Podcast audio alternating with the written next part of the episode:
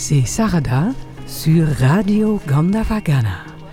Nous sommes le 20 juillet et nous sommes ici à Chalin-la-Poterie où se déroule la troisième édition du Bhakti Om Festival. Quatre jours de kirtan, de bhajan, de chant mantra, de pratique du yoga, des conférences thématiques et d'ateliers sonores. Ensuite, la restauration indienne végétarienne, la boutique Bhakti Om, beaucoup de stands et Radio Gandavagana. Et là, spécialement pour vous, chers auditeurs, pour que vous croquiez la Bhakti en pleine joie. Nous sommes ici avec Abel. Abel a mis en musique son premier mantra en 1982, sans savoir alors le moins du monde ce qu'était un mantra. Il n'a découvert le chant des mantras que sept ans plus tard. C'était une évidence. Son âme baigne dedans depuis plusieurs vies et vibre de joie dès que ça chante.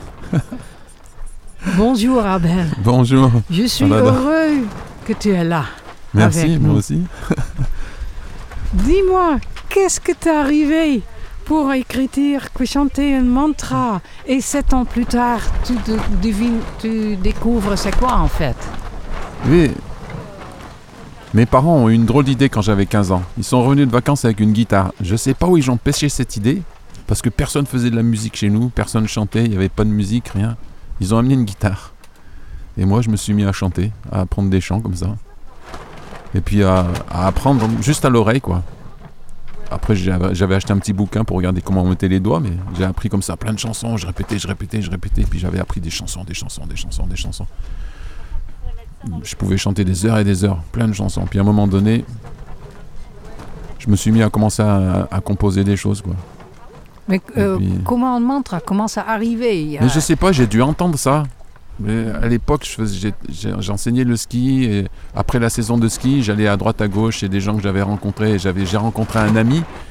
Mon premier travail de ski, c'était avec un, professeur de gym, mais qui, faisait de la méditation, qui faisait plein de choses. Et pendant le stage de ski où j'enseignais, on, faisait des, on faisait des tas de jeux le soir ou des, mises en situation autour de la connaissance de soi, du lien à l'autre, etc. Et, et, du coup, après la, saison de, après la saison de ski, ça m'est arrivé plusieurs fois d'aller chez lui. Et j'ai dû entendre, euh, il, passait plein de musique comme ça, j'ai dû entendre des mots qui m'ont qui m'ont plu quoi. Ah. et puis quand et, et je me suis c'est venu comme ça j'ai je me suis mis à chanter ce mantra avec cette composition là mais je savais pas ce que ça voulait dire. Et c'était un mantra sikh. Mais c'est sept ans plus tard que j'ai été euh, je me suis retrouvé dans ce milieu-là, et chez les Sikhs, j'ai adoré ça. Et c'est pas une langue facile au départ, mais pour moi c'était super simple. Quoi. Je trouvais ça facile comme tout, et je me suis mis à chanter avec eux et des chants sikhs, alors que je comprenais pas ce que ça voulait dire, mais c'était simple. Bon, depuis j'ai appris que c'était pas la première fois que je chantais des chants sikhs. Ça va être un, un imprégnement divin c'est apparemment j'ai eu d'autres vies qui étaient qui étaient par là-bas où je où je chantais en sikh parmi les sikhs etc donc c'était quelque chose que mon âme connaissait. On peut dire euh, on, peut dire on continue dans la vie où on était arrêté avec celle d'avant. Je sais pas si c'est celle d'avant mais il y, a des choses comme ça qui, qui, qui, émergent à certains moments donnés parce que voilà c'est le moment. et où est le bhakti yoga rentré pour toi là? Qu'est-ce que ça finit ici personnellement pour toi? Euh, C'est plus la rencontre avec la c'est plus la rencontre avec la, la, dimension de la mère à travers Marie, à travers euh, différentes différentes figures de, de femmes divines, Manandamayi. Quand j'ai plusieurs fois été en Inde et j'ai été très touché euh, chez Manandamayi. Ouais. Quand j'ai été à Kankal, là où il y a son, son samadhi, j'étais très touché. J'ai rencontré Vijayananda, qui était, un, qui était un moine français qui vivait là-bas. Et ça il m'a complètement, je sais pas. Il Ah m'a ouais. rempli le cœur. J'ai jamais rencontré quelqu'un avec autant d'amour. Que je me dis, ah, c'est le grand-père que tout le monde voudrait avoir. Il, il avait un amour, un amour, un amour extraordinaire, d'une simplicité extraordinaire. Moi, j'adore ce genre de père, d'être quoi, qui sont tout simples, tout simples, tout simples, et qui d'une grandeur infinie. C'est euh, par cet emportement, euh, c'est comme ça les les kirtans, les concerts que tu donnes à travers le monde, c'était comme ça euh, déroulé? C'est venu, bah, c'est venu, c'est venu petit à petit. D'abord parce qu'à un moment donné, avec tous ces chants que j'avais, je chantais toutes sortes de choses. J'avais appris les chants, tu sais, comme on apprend euh, dans les soirées, donc t- Ouais. autour du feu, donc euh, Léonard Cohen, tous ces chants-là, euh, Graham Allwright et tous ces chants. Puis à un moment donné, je me dis, bah, pff, ça me plaisait plus de chanter tout ça. Je me dis, je vais garder que les chants qui touchent, qui me touchent vraiment le cœur. Donc j'ai fait une énorme sélection. J'ai gardé que les chants qui touchent mon cœur. Et à partir de là, j'ai commencé vraiment à chanter que ce qui touchait mon cœur, pas les autres choses. Et euh, j'ai commencé à apprendre des chants. Et puis comme je crée en même temps, ben, j'ai- petit à petit, j'ai créé des chansons, tu sais. Alors j'écris des chansons, j'écris des chansons. Et puis ça, il y a tout un chemin qui s'est vécu à l'intérieur de moi. J'ai fait, j'ai plein d'expériences quoi depuis. Je suis parti, je suis parti de travers dès que j'ai sorti de la fac quoi. Ah, ouais, nous allons euh, écouter un extrait de toi.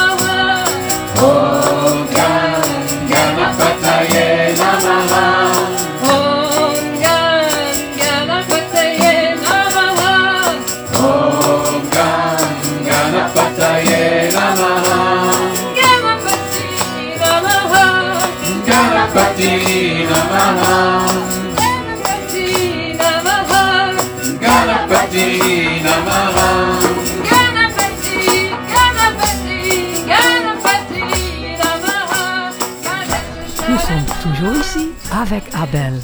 Abel est une beau, beau âme. Une âme qui chante partout dans le monde, qui partage le bhakti. Et ça vient de haute profonde, tout, tout, tout petit âge et les vies antérieures. Abel, quels sont tes objectifs? Qu'est-ce que tu veux arriver dans la vie? Qu'est-ce que tu veux aller? Ton but? Au-delà que tu fais de- déjà Servir le divin, Ouais, servir, servir, servir, servir, servir, servir, et rayonner le soleil divin, rayonner.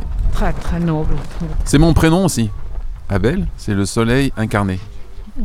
Très bien. Et voilà, simplement. Et, dans tes, tes chansons, euh, tu diriges euh, les noms de tous les divins qui m'amènent à cette grande divin finalement, ou tu es toujours spécifique en direction? Il y a deux choses. Il y a, il y a les mantras, il y a, les- il y a les chants sacrés, et puis il y a les chansons. Les chansons que j'écris moi-même. C'est souvent des- les chansons que j'écris, c'est des chansons. Comment on va dire C'est peut-être mon âme qui m'écrit des chansons en quelque sorte. Ah ben c'est sûr, c'est mon âme qui me donne un message à travers des chants. c'est sûr. C'est, ça. c'est- c'est presque tout le temps comme ça, quoi. Et, et ma première chanson, ça a été une initiation extraordinaire. Peut-être je peux raconter ça parce que c'est Oui, oui, tellement oui, touchant. oui. J'avais, j'étais très jeune, quoi. En 82, c'était déjà en 82, j'ai écrit ma première chanson. J'étais dans, j'habitais dans le Beaujolais. J'avais ma guitare, je m'amuse et en l'espace de 10 minutes, j'écris une chanson. Je la chante, puis j'étais jeune, je dis oh là là, c'est nul. Je dis c'est nul quoi. Et puis je pose tout ça. C'était un vendredi soir. Ma mère, j'habitais chez le copain de ma mère. Il était maçon et j'habitais chez son compagnon quoi. Et elle devait arriver le lendemain, le samedi, à, 7h du matin. Je me réveille, je sors de la maison, elle n'était pas là. Et c'était dans le Beaujolais. Donc je descends une petite route le long des vignes. Il y avait des animaux qui passaient, tout ça. Et au début, il y avait un peu de gens, puis après, il n'y avait plus personne. J'ai pas trop compris ce qui se passait, mais bon. Et j'arrive en bas, il y avait quelqu'un que je connaissais de l'école primaire, un quelqu'un dont tout le monde se moquait. Et moi, j'en faisais partie. Je me rappelle même de son nom, qui s'appelait Pulfer.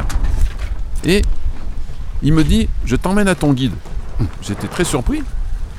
Alors, on commence à monter un chemin de crête comme ça. Enfin, c'est pas vraiment une crête, mais c'est une, colline un peu arrondie. Et du coup, on est sur, le, sur, la, sur la tranche euh, entre, les deux, entre les deux pentes. On monte, on monte, on monte.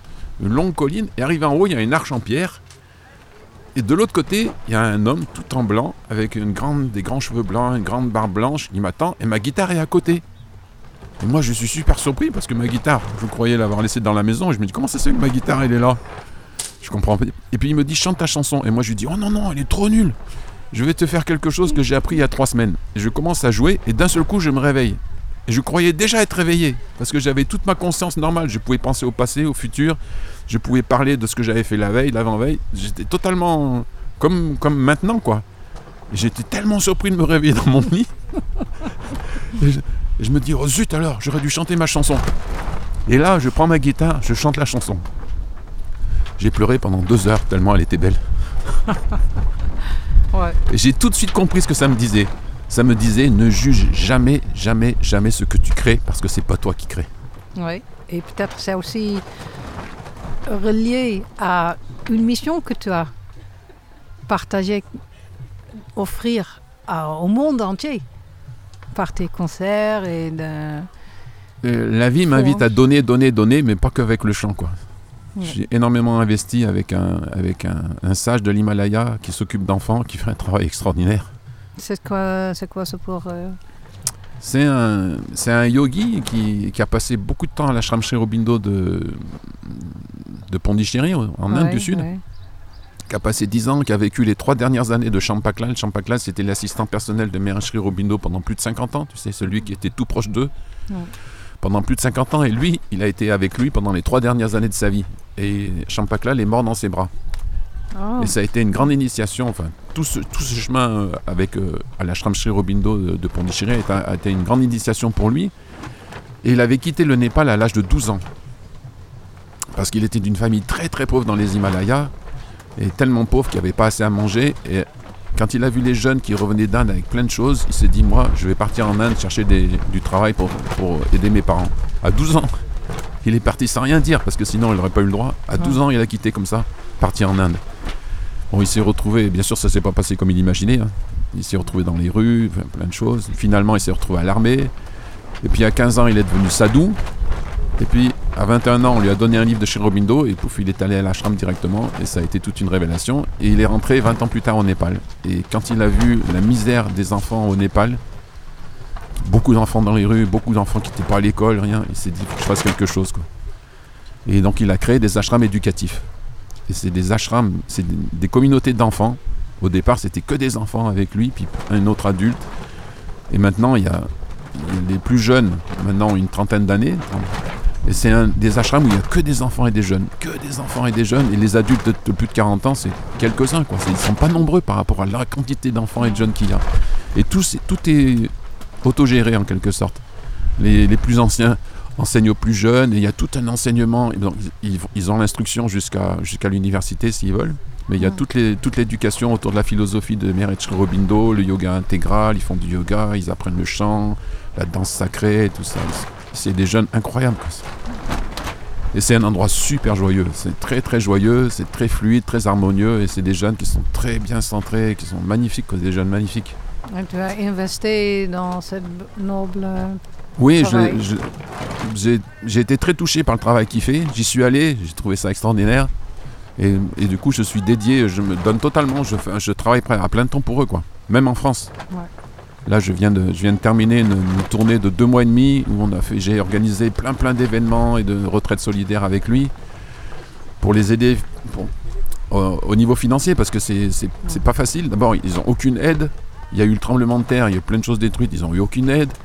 Puis là, il y a eu le Covid, ça fait 4 ans, ça fait depuis mars 2020 que tout s'est arrêté. L'économie s'est totalement arrêtée au Népal. Le Népal vit une crise, une crise économique terrible.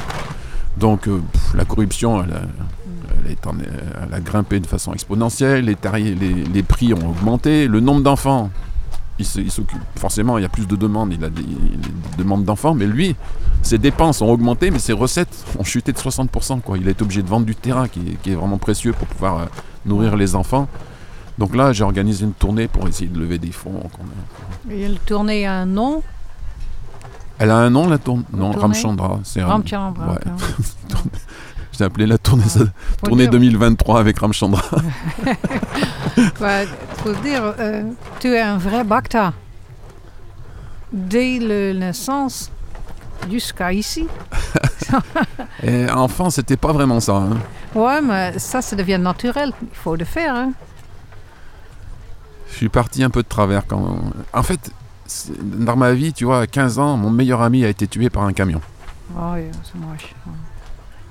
Et ça a été un choc terrible, quoi. Ça le sens de la vie, tu vois, le sens de la vie.